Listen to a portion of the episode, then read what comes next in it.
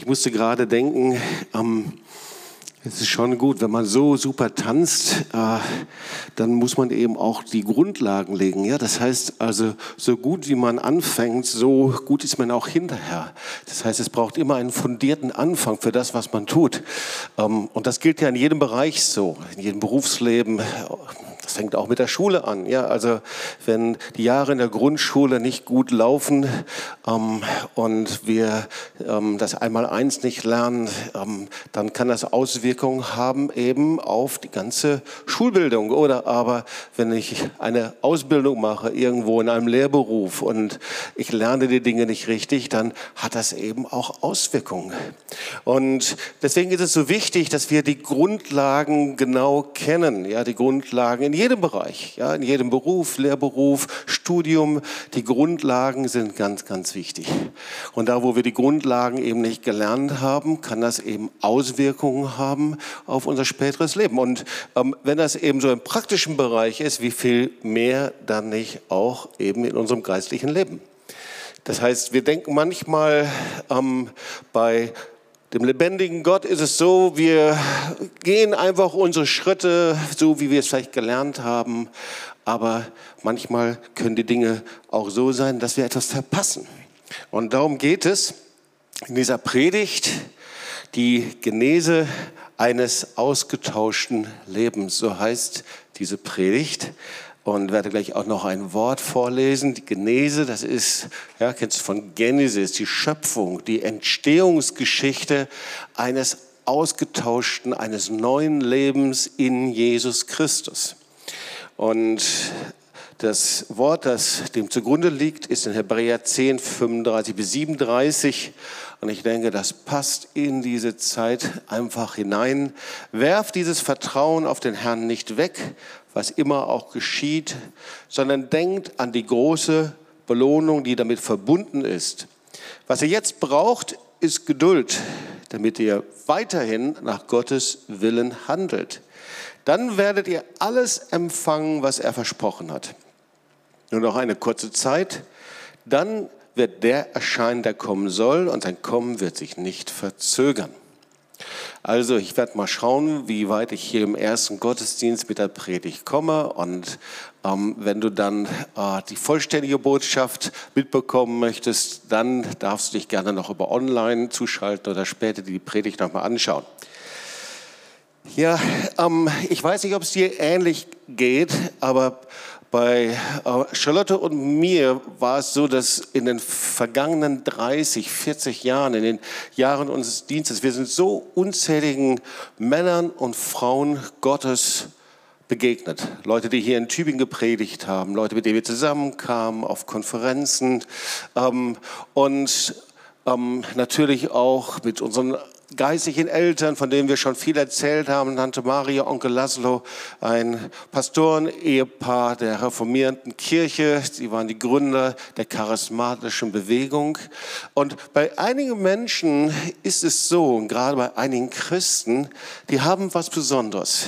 Da ist es irgendwie so, du hast das Gefühl, die tragen etwas in sich, diese Schätze vom Reichtum und Erkenntnis die haben so einen Frieden, die haben ein inneres Strahlen.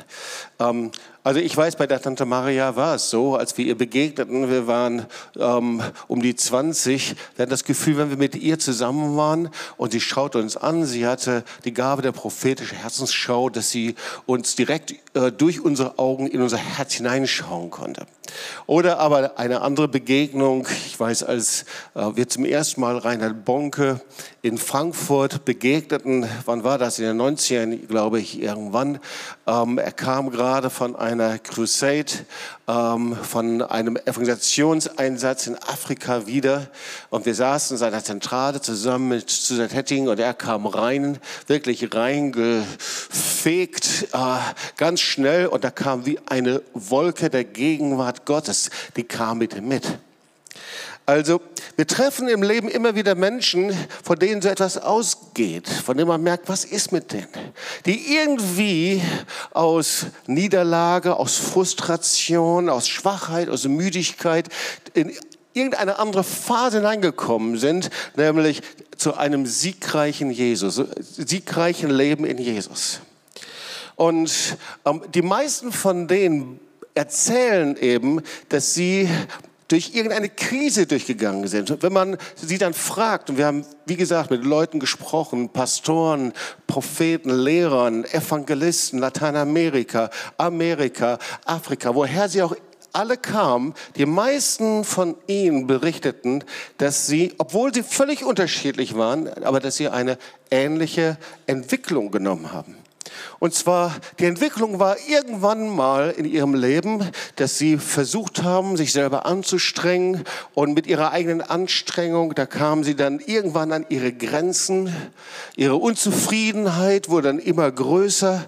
Und das Tempo wurde immer stärker. Und diese Unzufriedenheit verwandelte sich in eine Mutlosigkeit. Und ziemlich schnell wurde das eben auch für andere sichtbar und dieses Stadium, in dem sie waren, kam dann irgendwann mal sie zu einem Punkt, in dem sie nah dran waren, alles aufzugeben und sogar ihre Beziehung, Ehe, Familie und meistens auch ihren Weg mit dem lebendigen Gott. Und für viele war äh, eben diese Phase in ihrem Leben eine entscheidende Krise, wo sie durchgegangen sind. Und der Schlüssel zu dem Geheimnis, dass sie verwandelt worden sind, war die Krise. Eine Krise, wo sie durchgegangen sind, ein Wendepunkt.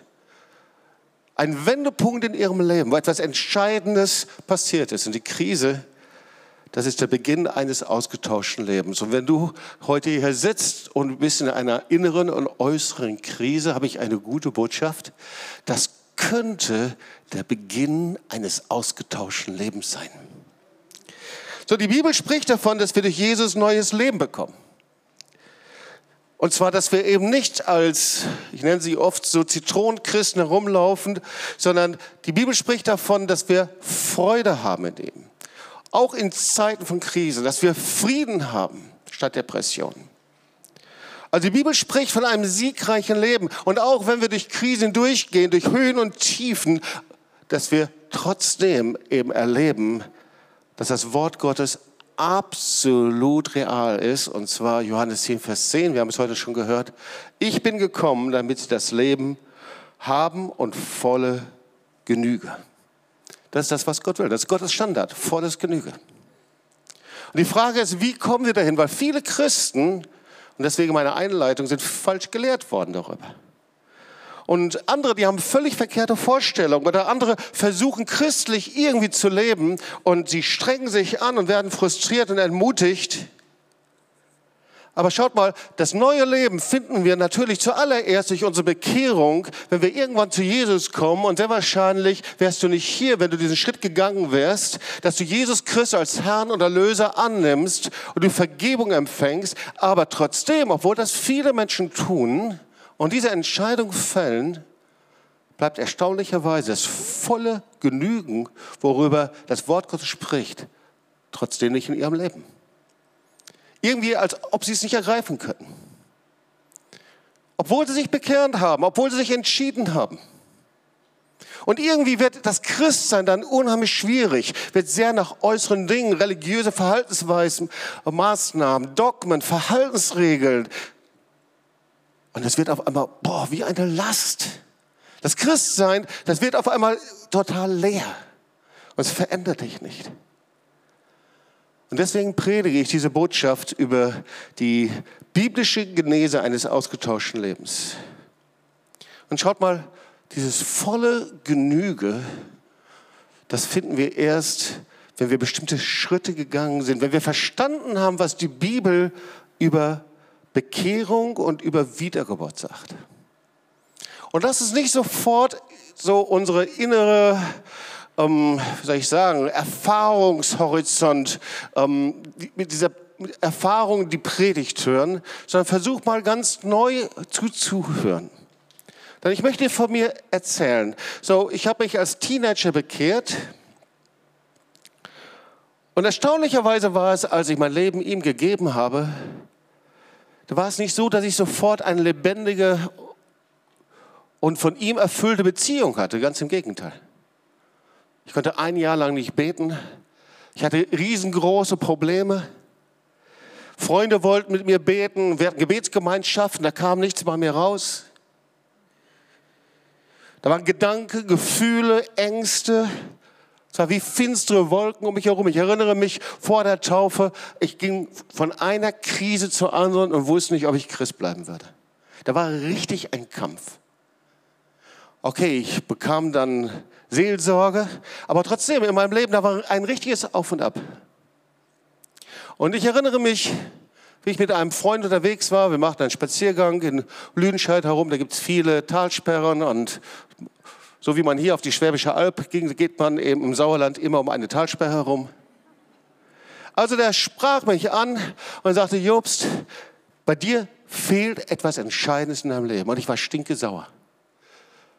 Und ich rechnete ihm auf, was ich schon alles gemacht hatte. Ich bin doch Christ geworden, ich bin schon auf die Straße gegangen, ich habe schon evangelisiert, ich gehe schon in die Gemeinde. Und eigentlich, weißt du, Jesus müsste ganz glücklich sein mit meinem Leben. Mir sollte was fehlen. Und ich erinnere mich dann einige Zeit später, da saß ich dann, inzwischen war ich schon Mitarbeiter geworden in der Baptisten-Jugendgruppe. Ich weiß nicht, wie ich da aufsteigen konnte. Auf jeden Fall, da saß ich dann in diesem Mitarbeiterkreis. Und wir hatten dann so eine Freizeit in einem Freizeitheim und wir saßen im Kreis als Mitarbeiter und jeder bekam eine Bibelstelle und sollte über eine Bibelstelle etwas sagen. Und mir wurde ein Vers aus dem Johannesevangelium zugeteilt. Ich fand das nicht sehr schwierig. Ich habe gedacht, da wird mir schon was einfallen. Also der Vers aus Johannes 11, Vers 24. Ich erinnere mich noch, ich bin die Auferstehung und das Leben. Wer an mich glaubt, der wird leben, ob er gleich stürbe. Und die anderen sagten was, die anderen sagten was zu ihrem Bibelwort, die anderen sagten was zu ihrem Bibelwort. Und irgendwann kam ich dran und äh, ich wurde immer unruhiger, ich fing an zu schwitzen, mir blockierte etwas, mir fiel nichts ein. Und je mehr ich über diesen Vers nachdachte, da verschloss sich bei mir immer mehr etwas in mir. Das war so, als ob eine innere Instanz nicht bereit wäre, einfach das zu erfassen, das zu glauben, diese Wahrheit anzunehmen. Und irgendwann sagte ich, Leute, ich schaff's einfach nicht. Da ist etwas in mir, ich begreife das nicht. Und ich war ehrlich und ich sagte, Leute, mir fehlt was. Und das war eben das Problem. Ich war bekehrt, ich lebte ein christliches Leben, aber da war etwas Grundlegendes bei mir einfach noch nicht passiert. Und niemand hatte es meiner Lebensweise angesehen. Ich las in der Bibel, ich ging in den Gottesdienst, ich hatte sogar evangelisiert, aber niemand hat es meiner Lebensweise angemerkt. In meinem Geist war es wie in einem Dornröschenschlaf. Und das sagt die Bibel, Johannes 3, Vers 6. Ein Mensch kann immer nur menschliches Leben hervorbringen, auch wenn er sich noch so anstrengt. Wer aber durch Gottes Geist geboren wird, bekommt neues Leben. Das heißt, mein Geist war von Gott immer noch entfremdet. Er war immer noch in einem Dornröschenschlaf. Er war wie ein verwahrloster, ein entfremdeter Geist. Ich musste von neuem geboren werden. Ich brauchte einen Durchbruch. Ich hatte das neue Leben nicht. Ich hatte nicht das volle Genügen. Ich war in vielen Gottesdiensten, gesegneten Gottesdiensten, Heiliger Geist Gottesdienst. Ich hatte angebetet, ich war begeistert von Gott und trotzdem, mein Geist war wie in einem Dornröschenschlaf. Und das ist eben das, was die Bibel sagt, dass wir nur Gottes Kinder sein können, Johannes 1, Vers 13, wenn wir nicht aus dem Blut, noch aus dem Willen des Fleisches, noch aus dem Willen des Mannes, sondern aus Gott geboren wird. Ihr Lieben, es gibt eine Erfahrung mit Gott, die wir weder durch unseren Willen, noch durch unsere Motivation, noch durch unsere Tatkraft, noch durch unsere Anstrengung bewirken können, sondern etwas, was alleine Gott, alleine was der Heilige Geist tut. Und wir können dann nichts hinzutun. Das geschieht allein durch den Heiligen Geist. So wie bei einer Geburt wir nichts hinzutun können. Wir können nichts dazu, dass wir geboren worden sind. Es wird uns einfach, es passiert mit uns, es widerfährt uns. Und das ist das, was die Bibel mit Wiedergeburt meint. Ich muss an ein Beispiel denken und ich glaube, ein Beispiel ist uns sehr geläufig. Ihr könnt jetzt mal die Chipkarte einblenden, dieses Bild. Kennen wir ja alle. Und ich finde das ein gutes, passendes Beispiel. Ich denke, die meisten von uns, die haben ein Handy bekommen und haben das irgendwann mal ganz glücklich installiert. Und du hast dieses Handy eben funktionsfähig und du hast es geladen und so weiter. Aber etwas, was funktionsfähig ist, noch nicht kommunikationsfähig. Es fehlt dir die SIM-Karte. Und ihr Lieben, genauso ist es mit unserer Bekehrung, mit unserem Geist. Viele wenden sich Jesus zu und kommen zu ihm hin. Und wir werden, wenn wir die Zeit haben, uns noch über, eine, über die Bekehrung nachdenken, wie das von dem Wort Gottes aus sein soll. Aber viele bekehren sich, entscheiden sich zu Jesus, aber sind nicht wiedergeboren im Geist, nicht kommunikationsfähig. Sie hören nicht die Stimme Gottes. Ich meine, kommunikationsfähig zum Himmel. Ihr Lieben, die Wiedergeburt ist das souveräne Handeln Gottes. Nicht, wo er dir eine Chipkarte einbaut, ihr Lieben, das ist gerade in der jetzigen Zeit der Verschwörungstheorien kein gutes Wort, sondern wo er deinen Geist erneuert. Halleluja. Einen neuen Geist, Ezekiel 36. Und ich will euch ein neues Herz und einen neuen Geist in euch geben und will das steinerne Herz aus eurem Fleisch wegnehmen und euch ein fleischendes Herz geben. Ich will meinen Geist in euch geben und will solche Leute aus euch machen, die in meinen Geboten wandeln und meine Rechte halten und danach tun. Und zwar leidenschaftlich gerne. Ich will Leute aus euch machen, die leidenschaftlich gerne das tun, was Gott sagt, die leidenschaftlich gerne tun, was im Wort Gottes steht, die es lieben. Das ist das, was hier steht. So schauen wir uns den nächsten Punkt an, die Genese eines ausgetauschten Lebens. Weil manchmal sind wir irgendwie verunsichert, ihr Lieben. Weil wir fragen uns, ja, welcher Schritt verwandelt denn jetzt mein Leben? Und da gibt es eben ganz unterschiedliche Theologie, Theologien, die uns das ziemlich schwierig machen. Ich erinnere mich an einen Christen, an dem sich nichts veränderte. Der lebte so nach außen, stimmte alles nach außen. Das war boah, extrovertiert. Und dann sprach man mit ihm ganz vorsichtig und sagte, könnte es sein, dass da noch etwas fehlt, etwas Entscheidendes, vielleicht eine Wiedergeburt. Er war stinkesauer. Was, du willst sagen, dass ich nicht gerettet bin? Und das ist die Frage, welcher Schritt verwandelt mein Leben? Meine Bekehrung? Ist diese Wiedergeburt vor der Bekehrung oder nach der Bekehrung? Was macht mich zu einem befreiten Christen? Kann es sogar sein, dass ich die Wiedergeburt wieder verlieren kann, so wie eine Chipkarte, die irgendwie kaputt gegangen ist oder überfüllt ist oder wie auch immer? Ja, was bewirkt jetzt ein ausgetauschtes Leben? Ist es meine Bekehrung oder ist es die Taufe oder die Erfüllung dem Heiligen Geist?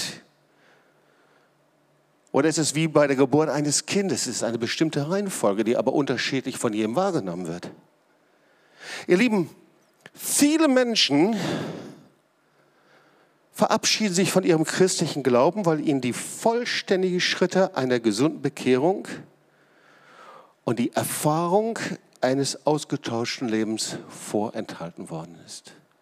Weil sie in einer ständigen Leben eines Frustes, einer Enttäuschung sind, eigentlich in einer inneren Enttäuschung. Viele sind da weggelaufen von Gott, weil sie sagen, das kann es doch nicht sein. Und wenn du hier sitzt und das denkst, stimme ich dir zu. Das kann es nicht sein. Das ist nicht das, was Gott sagt. Gott ist ein Gott der Fülle. Gott ist ein Gott mit vollen Genüge. Und ich möchte mit dir ein Zeugnis anschauen, ah, von dem bin ich so begeistert. Weil damit kannst du einfach nochmal das verstehen, was ich dir versuche, in der Predigt weiterzugeben. Also damit können wir diese Genese eines ausgetauschten Lebens uns anschauen. Und zwar, ihr Lieben, das ist das Beispiel von Hudson Taylor. Habt ihr schon mal was von Hudson Taylor gehört? Ich denke alle, oder? Der Vater der China-Inlandmission, lebte von 1832 bis 1905, stammte aus einer gläubigen Apothekerfamilie, war von Haus aus ein Methodist. Übrigens 120 Jahre nach seinem Tod gibt es in China mehr als 90 Millionen Christen, trotz staatlicher Überwachungsmaßnahmen. Ja? Und Hudson Taylor hatte einen entscheidenden Anteil. Was für eine Hammerfrucht. Aber ihr Lieben, wäre er, er hatte genauso eine Glaubenskrise, wäre er von dieser Glaubenskrise nicht durchgebrochen, hätte es ja wahrscheinlich diese Frucht nicht gegeben. Und seine Geschichte ist, kannst du in jeder Biografie nachlesen, er hatte schon 15 Jahre lang erfolgreich in China gearbeitet. Nochmal, er war christlich erzogen, hatte sich bekehrt. 15 Jahre lang erfolgreich in China gearbeitet, ohne dass ihm jemand seine inneren Kämpfe und Zweifel angemerkt hätte. Und da gibt es einen Brief an seine Mutter. Und da schreibt er folgendes. Oft denke ich, dass jemand, der so voller Sünde ist wie ich, überhaupt kein Kind Gottes sein kann. Doch versuche ich diesen Gedanken immer von mir zu weisen. Das heißt, nach 15 Jahren hatte er noch Zweifel, Kind Gottes zu sein. Nochmal, er war Missionar. Er war als gläubiges Kind erzogen. Er diente schon Gott. Er war durch eine Bibelschule durchgegangen. Aber weißt du, Hudson Taylor, der litt an seinem religiösen Erbe. Und dieses religiöse Erbe, das hat er wie einen alten Mantel. Und er hielt sich wie ein Ertrinkender an diesem Rettungsring fest. Er versuchte, die Verheißung Gottes nicht loszulassen. Und dann schrieb er Folgendes. Und ich finde, darin kann man sehr, sehr stark sehen, was er empfunden hat. Ich betete, fast, fastete, rang, fasste Entschlüsse, las das Wort Gottes fleißiger, suchte mir mehr Stille zu nehmen, um über die göttlichen Dinge nachzudenken. Alles war wirkungslos. Jeden Tag, jede Stunde stand ich unter dem Druck der Sünde. In diesem Klima werden die Nerven so leicht erregt, dass Versuchung zur Reizbarkeit, harte Gedanken und auch bisweilen zu unfreundlichen Worten viel schwieriger zu kontrollieren sind als anderswo. Also das heißt, er war stresst, er war reizbar, er war ärgerlich, er war ständig unter Strom.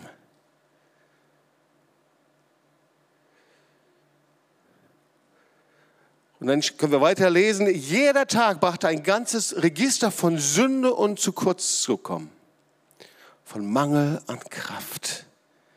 Wohl hatte ich alle Zeit das Wollen, aber das Vollbringen fand ich nicht. Gott sei Dank, dass Hudson Taylor nicht in diesem Zustand geblieben ist, oder? Gott sei Dank, dass wir nicht so leben müssen, das ist die Botschaft.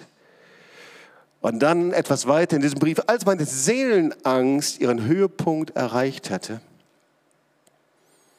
und weißt du, wir können damit nicht leben. Wir müssen damit etwas machen.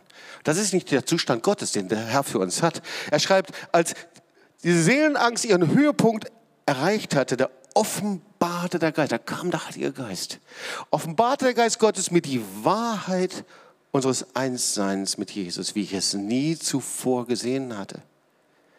Ich schrieb diesen Satz aus meinem Gedächtnis auf. Aber wie soll unser Glaube gestärkt werden? Nicht dadurch, dass wir um Glauben ringen, sondern dadurch, dass wir in ihm ruhen, der treu ist. Als ich das las, schreibt Taylor, da wurden meine Augen geöffnet. Wenn wir nicht glauben, so bleibt er treu. Ich schaute Jesus an und erkannte, um was für eine Freude strömte meine Seele. Ich erkannte, dass er gesagt hatte, ich will dich nicht verlassen und versäumen. Bisher, schreibt er weiter, habe ich mich vergeblich angestrengt. Und darum gerungen, in ihm zu ruhen. Nun will ich mich nicht mehr anstrengen. Hat er nicht verheißen, bei mir zu bleiben? Hudson Taylor erlebt Wiedergeburt 15 Jahre, nachdem er in China war. Er begegnet durch die Kraft des Heiligen Geistes einen Gott, der sagt, durch die fließen Ströme lebendigen Wassers. Du musst dich nicht mal anstrengen. Du musst nicht mal alles versuchen und tun und machen. Du kannst in mir, in meinen Verheißungen ruhen. Du kannst in meiner Hand geboren sein. Es er passierte, da passierte etwas und er erlebte etwas, was kein Mensch tun kann, sondern was nur Gott tun kann. Viele Jahre später schrieb ein enger Mitarbeiter von Hudson Taylor, Hudson Taylor war ein Musterbeispiel von Ruhe. Die Verheißung, meinen Frieden gebe ich euch, war sein Kapital, von dem er täglich Heller für Heller, ja, das war die damalige Währung, von der Himmelsbank abhob. Er kannte kein Hasten und Jagen, wusste nichts von überreizten Nerven oder Aufregung und Verdruss. Er wusste nur das eine, dass es einen Frieden gab, der höher ist als alle Vernunft. und dass er ohne diesen Frieden nicht sein konnte. Wow, was für ein starkes Beispiel, oder? Und die Frage ist, was bedeutet das, wiedergeboren zu sein? Schau mal, Wiedergeburt ist etwas, was Gott tut. Wir können das nicht machen. Nur er alleine. Es gibt eine Definition. Wiedergeburt ist Gottes verborgenes Handeln, indem er dir neues Leben gibt. Es ist ganz und gar etwas, was Gott tut. Du bist passiv. Du empfängst, du wartest, aber du sehnst dich danach. Und das ist das Wirken des Heiligen Geistes, diesen Hunger und Durst zu sagen, Herr, ich lebe nicht so, wie du es mir gesagt hast. Ich lebe nicht in dieser Fülle. Herr, das volle Genüge, das erlebe ich nicht. Ich möchte das haben. Und du merkst in dir eine Unruhe, ein, ein Wunsch, eine Sehnsucht. Das ist das Wirken des Heiligen Geistes, du kurz davor bist. Johannes 1, Vers 13. Wir sind nicht aus dem Willen eines Menschen, unserer Anstrengung, sondern aus Gott geboren. Du kannst dich anstrengen, wie du willst. Weißt du, wir haben uns bei unserer Geburt nicht entschieden, geboren zu werden oder lebendig zu werden. Es ist das souveräne Handeln des Heiligen Geistes. Liebe, es gibt eine wunderbare Serie, die heißt Chosen als wir im Urlaub waren in Finnland, dann haben wir immer wieder so einige Abschnitte davon gesehen und sie stellt eben die Apostelgeschichte dar, das Leben der Jünger, äh, vor allen Dingen die Evangelien und sehr lebensnah und vor allen Dingen sehr biblisch dargestellt. Und da gibt es eine Szene, das ist die Begegnung vom Nikodemus mit Jesus. Ich weiß nicht, vielleicht haben einige von euch das schon gesehen. Und das hat mich einfach berührt. Ich habe das gesehen und ich habe die Geschichte Johannes 3 schon so oft gelesen, aber so wie es dargestellt ist, so natürlich, so normal, das ging richtig in meinen Geist rein. Und dann habe ich mir irgendwann mal die Mühe gemacht und habe diesen Dialog transkribiert. Das heißt aufgeschrieben. Und ich möchte dir diesen Dialog, ein paar Ausschnitte davon kurz mal hier weitergeben. Und es ist nichts anderes, was du in Johannes 3, 5 bis 7 liest. Da steht, ich versichere dir, entgegnete Jesus, das ist jetzt der Bibeltext, nur wer durch Wasser und durch Gottes Geist neu geboren wird, kann in das Reich Gottes kommen. Ein Mensch kann immer nur menschliches Leben hervorbringen. Wer aber durch Gottes Geist geboren wird, bekommt neues Leben. Wundere dich deshalb nicht, dass ich dir gesagt habe, ihr müsst neu geboren werden. Jetzt kommt der Dialog, okay? Jesus, wahrlich, ich sage dir, sagt er zu Nikodemus, sie sitzen jetzt also an einem Tisch, es ist nachts. Wenn nicht jemand aus Wasser und Geist geboren wird, kann er nicht in das Reich Gottes kommen. Was aus dem Fleisch geboren wird, das ist Fleisch. Und was aus dem Geist geboren wird, das ist Geist. Dieser Teil von dir, dieser Teil, das ist, was von dir wieder geboren werden muss zu neuem Leben. Nikodemus, wie können diese Dinge geschehen? Wie kann das sein? Jesus, das gefällt mir so schön, hm, du bist ein Lehrer von Israel und verstehst diese Dinge nicht? Nikodemus, ich versuche es, Rabbi. Jesus, ich weiß, ich weiß. Hörst du das? Was hörst du? Nikodemus, meinst du den Wind? Jesus, woher weißt du, dass das der Wind ist? Nikodemus, vielleicht weil ich ihn fühle und weil ich das Wehen höre? Jesus, weißt du, woher er kommt?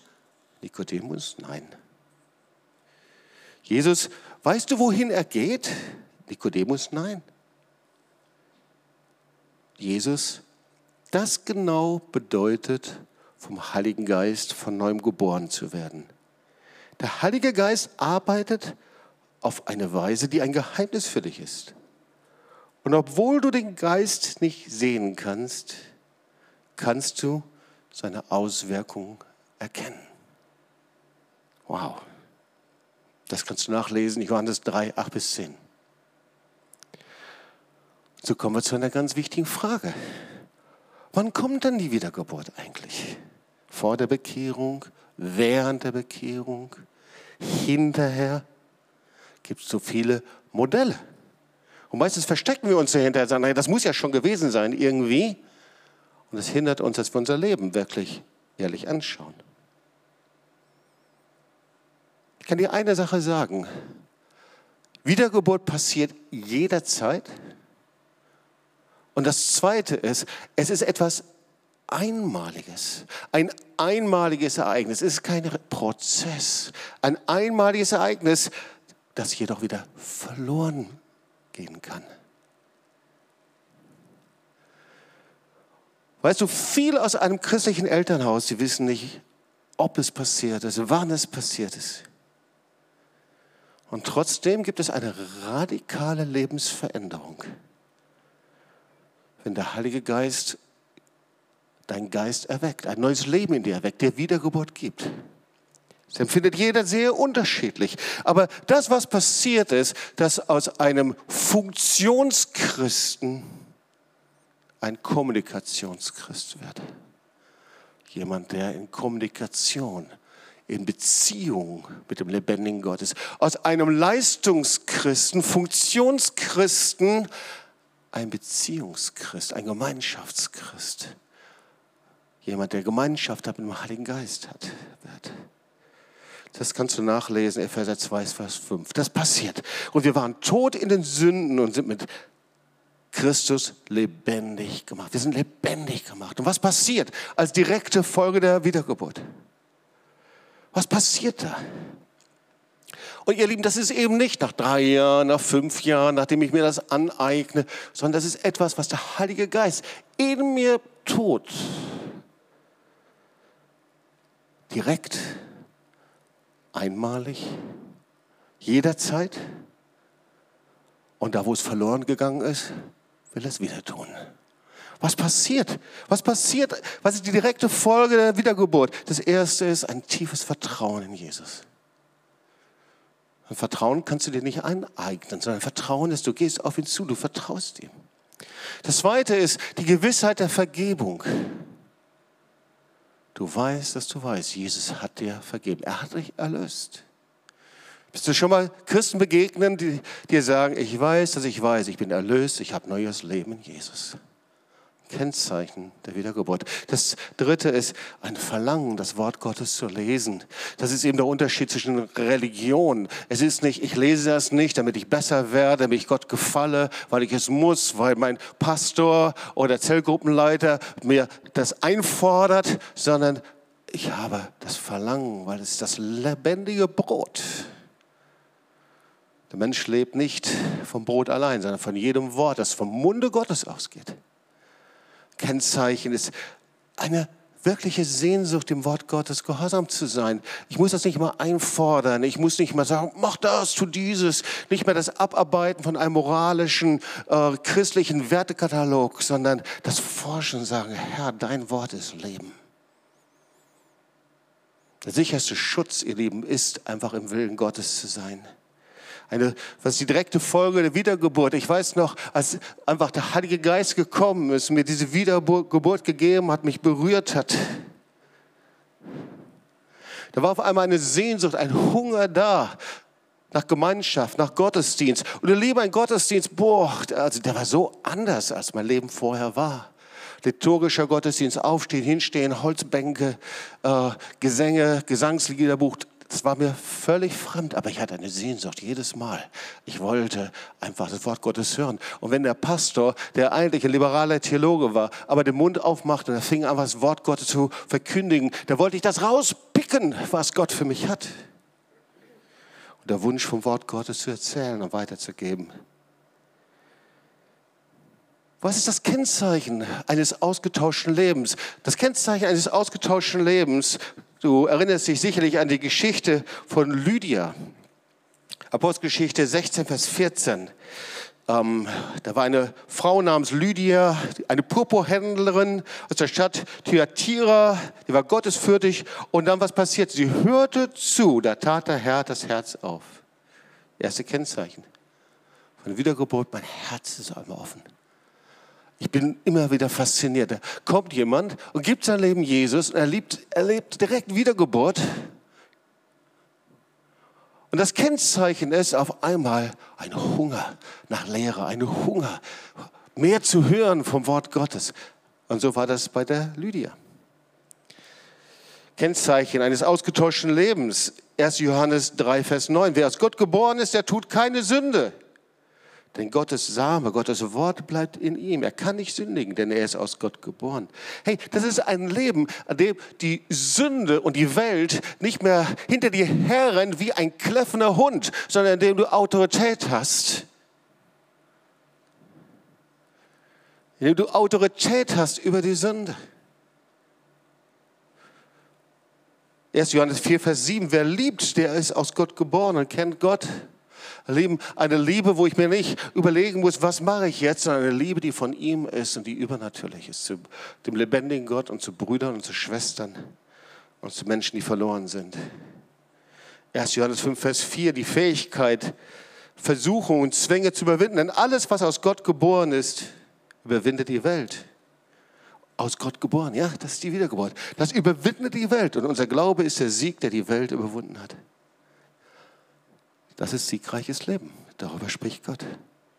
Und jetzt möchte ich dir ein anderes Wort noch weitergeben. Das habe ich zum ersten Mal so bewusst gelesen. 1. Johannes 5, Vers 18. Wir wissen, wer aus Gott geboren ist. Also der Johannes hat viel darüber zu sagen, ist ja auch klar. Wir wissen, wer aus Gott geboren ist, der sündigt nicht, sondern wer aus Gott geboren ist, den bewahrt er, den bewahrt er, Wiedergeburt. Er bewahrt. Und der Böse tastet ihn nicht an. Wow. Und wir könnten jetzt noch, wenn wir mehr Zeit hätten, haben wir aber leider nicht, Galater 5 studieren, was das heißt, im Geist zu wandeln. Ihr werdet begehren, das Fleisch ist nicht erfüllen. Und dann regiert euch aber der Geist, seid ihr nicht mehr unter einem Gesetz. Das heißt, wiedergeboren und ein gesetzlicher Geist, ein religiöser Geist, das passt nicht zusammen, sondern wo der Geist Gottes ist, da ist Freiheit. Und da wächst seine Frucht. Also trotzdem ist was, und damit komme ich zum Schluss in den letzten drei Minuten hier, vielleicht sind es auch fünf. Du guckst dir das an und fragst, okay, Aktivitäten, alles, was wir machen, unser Wissen, selbst Zeichen und Wunder, ihr Lieben, sind keine Beweise der Wiedergeburt. All das kann passieren, und trotzdem ist dein Geist in einem dornröschen Schlaf. Du lebst in einem Zustand der Enttäuschung und der Entmutigung und nicht in dem vollen Genüge, worüber das Wort Gottes spricht. Aber da gibt es ein entscheidendes Kennzeichen, Matthäus 7.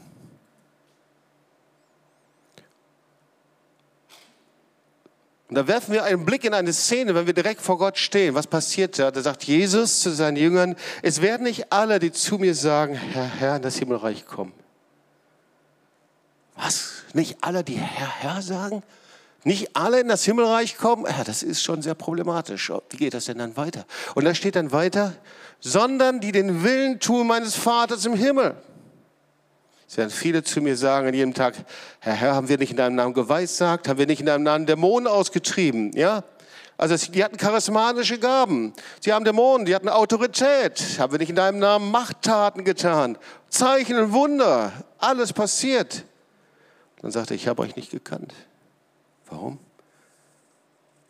Weil ihr habt nicht meinen Willen getan. Das Kennzeichen so easy. Das Kennzeichen der Wiedergeburt ist, ich habe Freude, seinen Willen zu tun. Ich wünsche mir das. Ich habe eine Leidenschaft. Und es ist eine Treue, eine Kontinuität. Ich mache das nicht nur einmal, nicht mal einen Monat, ein Jahr, zwei Jahre, sondern es ist ein Kennzeichen meines Lebens. Ich habe Liebe zu seinem Volk und zum lebendigen Gott.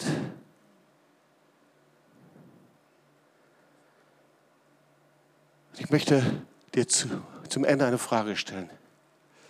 Ganz einfach. Bist du wiedergeboren? Ja, jetzt lass uns mal nicht unsere Geschichte anschauen, sagen, ja, da müsste es ja passiert sein, sondern lebst du in diesem Leben mit vollem Genüge? Oder lebst du so wie Hudson Taylor, verborgen, versteckt irgendwo? Das ist nicht anrüchig. Aber es ist wichtig, dass du dich vor Gott outest mit Zweifel, mit Kämpfen, mit hoch und runter. Erinnerst du dich an einen speziellen Zeitpunkt in deinem Leben, in dem du die Wiedergeburt erlebt hast, in dem einfach Gott gekommen ist, Kannst du beschreiben, was da passiert ist? Bei jedem unterschiedlich. Bei mir war es anders als bei dir. Aber ein Zeitpunkt, an dem Gott eingegriffen hat, der Heilige Geist gekommen ist. Kannst du das beschreiben, erzählen, dich erinnern? Oder vielleicht hast du auch dieses Geschenk der Wiedergeburt irgendwie verloren, wie diese SIM-Karte. Ja, wenn da sowas dran ist, irgendwie so eine Kratze, irgendwas, wenn sie kaputt geht, irgendwie alles hat sich verfinstert. Und so auf einmal auch unser Geist. Wir sind falsch abgebogen. Wir haben das Wort Gottes beiseite gelegt. Wir haben falsche Entscheidungen gefällt. Oder aber wir haben unsere Tür irgendwo geöffnet für Sünde, wo es niemand sehen kann. Aber Gott sieht es. Und wir spüren es in unserer Gemeinschaft im Heiligen Geist. Wir merken es immer an unserer Kommunikationsfähigkeit. Nicht die Funktionsfähigkeit, die bleibt erhalten, aber die Kommunikationsfähigkeit. Kommunikation, die Beziehung zum Heiligen Geist und zum Bruder und zur Schwester. Und wenn das so ist, was würde die Bibel dann zu dir sagen? Was würde die Bibel dir raten, das Wort Gottes? Ich möchte dich fragen, hast du dich wirklich, das ist eine andere Frage, hast du dich wirklich bekehrt irgendwann mal? Deine Sünden bekannt, Buße getan, dein Leben in Ordnung gebracht mit Gott? Ich werde im nächsten Gottesdienst darüber intensiv versprechen, was das denn eigentlich heißt. Und da, wo du merkst, du sagst, Jobst, boah, das ist das souveräne Handeln Gottes. Ich brauche das. Ich will das. Ich habe in mir eine Sehnsucht. Ich lebe nicht in diesem Stand Gottes, volles Genüge zu haben. Dann möchte ich dir sagen, der Heilige Geist will heute etwas bei dir tun. Der Heilige Geist will heute das tun. Und er wird das passieren. Und es wird passieren, indem du kapitulierst und dein Leben ausschüttest vor ihm. Weißt du, Bekehrung ist nichts anderes, ist nicht einfach eine Entscheidung, sondern Bekehrung ist, dass ich hier die Last der Sünde meines Altlebens habe und da ist Jesus und ich lasse das hier liegen, die Last der Sünde meines alten Lebens, alles, was ich mache, was ich tue, ohne lebendigen Gott. Ich lege es nieder vom Kreuz und ich wende mich Jesus zu, frei von meiner Vergangenheit.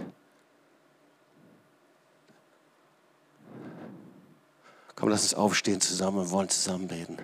Der Heilige Geist ist gerade jetzt hier am Werk.